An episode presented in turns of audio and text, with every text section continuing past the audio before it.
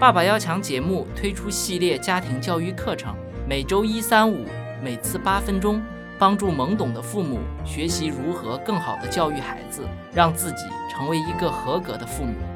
今天你学习了吗？有了生源，没有合适的教室怎么办？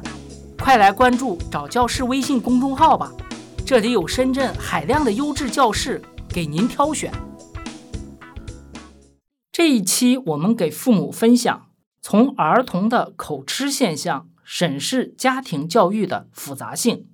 语言是儿童追求优越的指标，也是父母期望儿童的发展方向。学会说话的儿童，无论他们以何种表达方式来说话，都能让父母感到高兴。可是，的确有一些孩子出现了语言发展方面的困难。会在发音上有缺陷，也就是我们俗称的口吃了。除了很少量儿童身体器官问题外，大部分的口吃现象都是可以矫正的。那么问题来了，儿童的口吃问题是如何形成的呢？矫治的方式又是什么呢？这会和家庭教育方式有关系吗？让我们来分享一个十三岁的男孩矫治口吃的案例，或许对这些父母有参考意义。这个父母对于自己六岁孩子的口吃已经无法忍受了，因为这已经严重影响到他即将开始的小学学习了。所以，父母决定送他去专业的医院去治疗。可是，持续治疗了一年，结果并不理想。在随后的一年中，由于男孩很抵制治疗，父母只得放弃了。之后，父母又找到一位孩子还能接受的医生，对他继续治疗。在这一年的治疗期，结果不但不明显，孩子反而还加重了口吃现象。父母只得又放弃了治疗。父母再次把孩子送到一家专门治疗语言缺陷的机构。治疗的前两个月里，孩子口吃现象获得了缓解。可是，在六个月后，孩子又旧病复发了。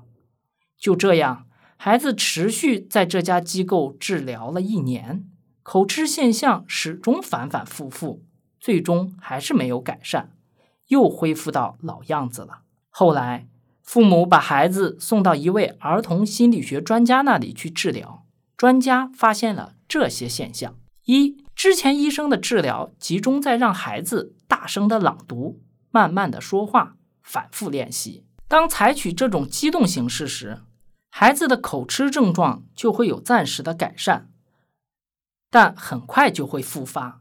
甚至有些医生把孩子口吃归因于他小时候从二楼掉下来导致的脑震荡后遗症。二，这个孩子很喜欢体育运动。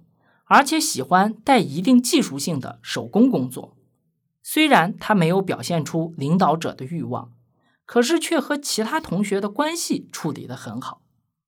第三，男孩的父亲是一个很敏感的商人，每次孩子出现口吃的时候，都会受到父亲严厉的责骂。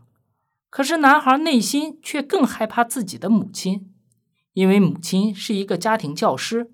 从小就把男孩管束的很少有时间自由，孩子很怀念他失去的自由。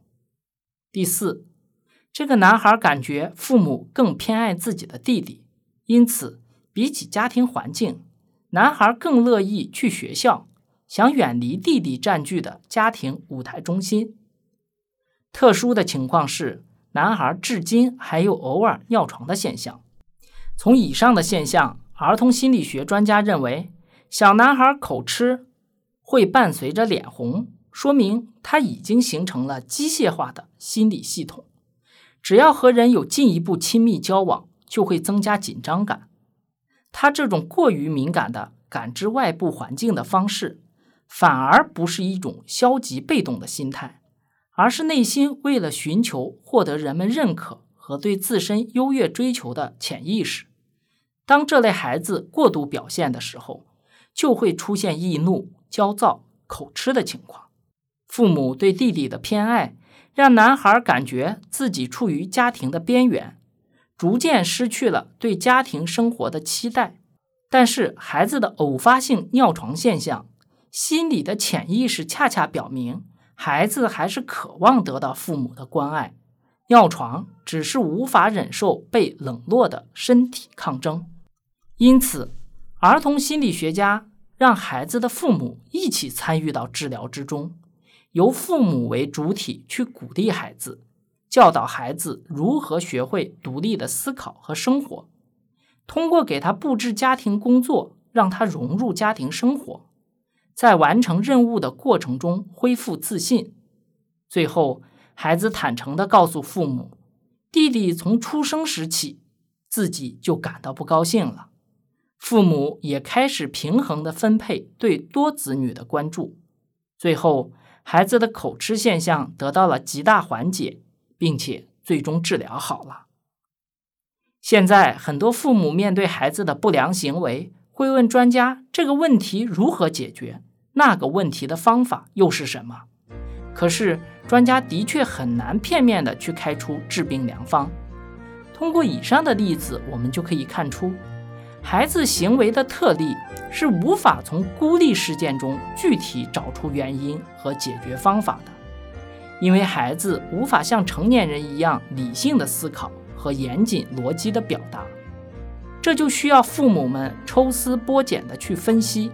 但是，合理的家庭教育方法和友善的亲子关系一定是有积极作用的发挥的。欢迎大家在今日头条搜索“爸爸要强”头条号，在同步发表的文章中分享自己的观点，一起来参与讨论吧。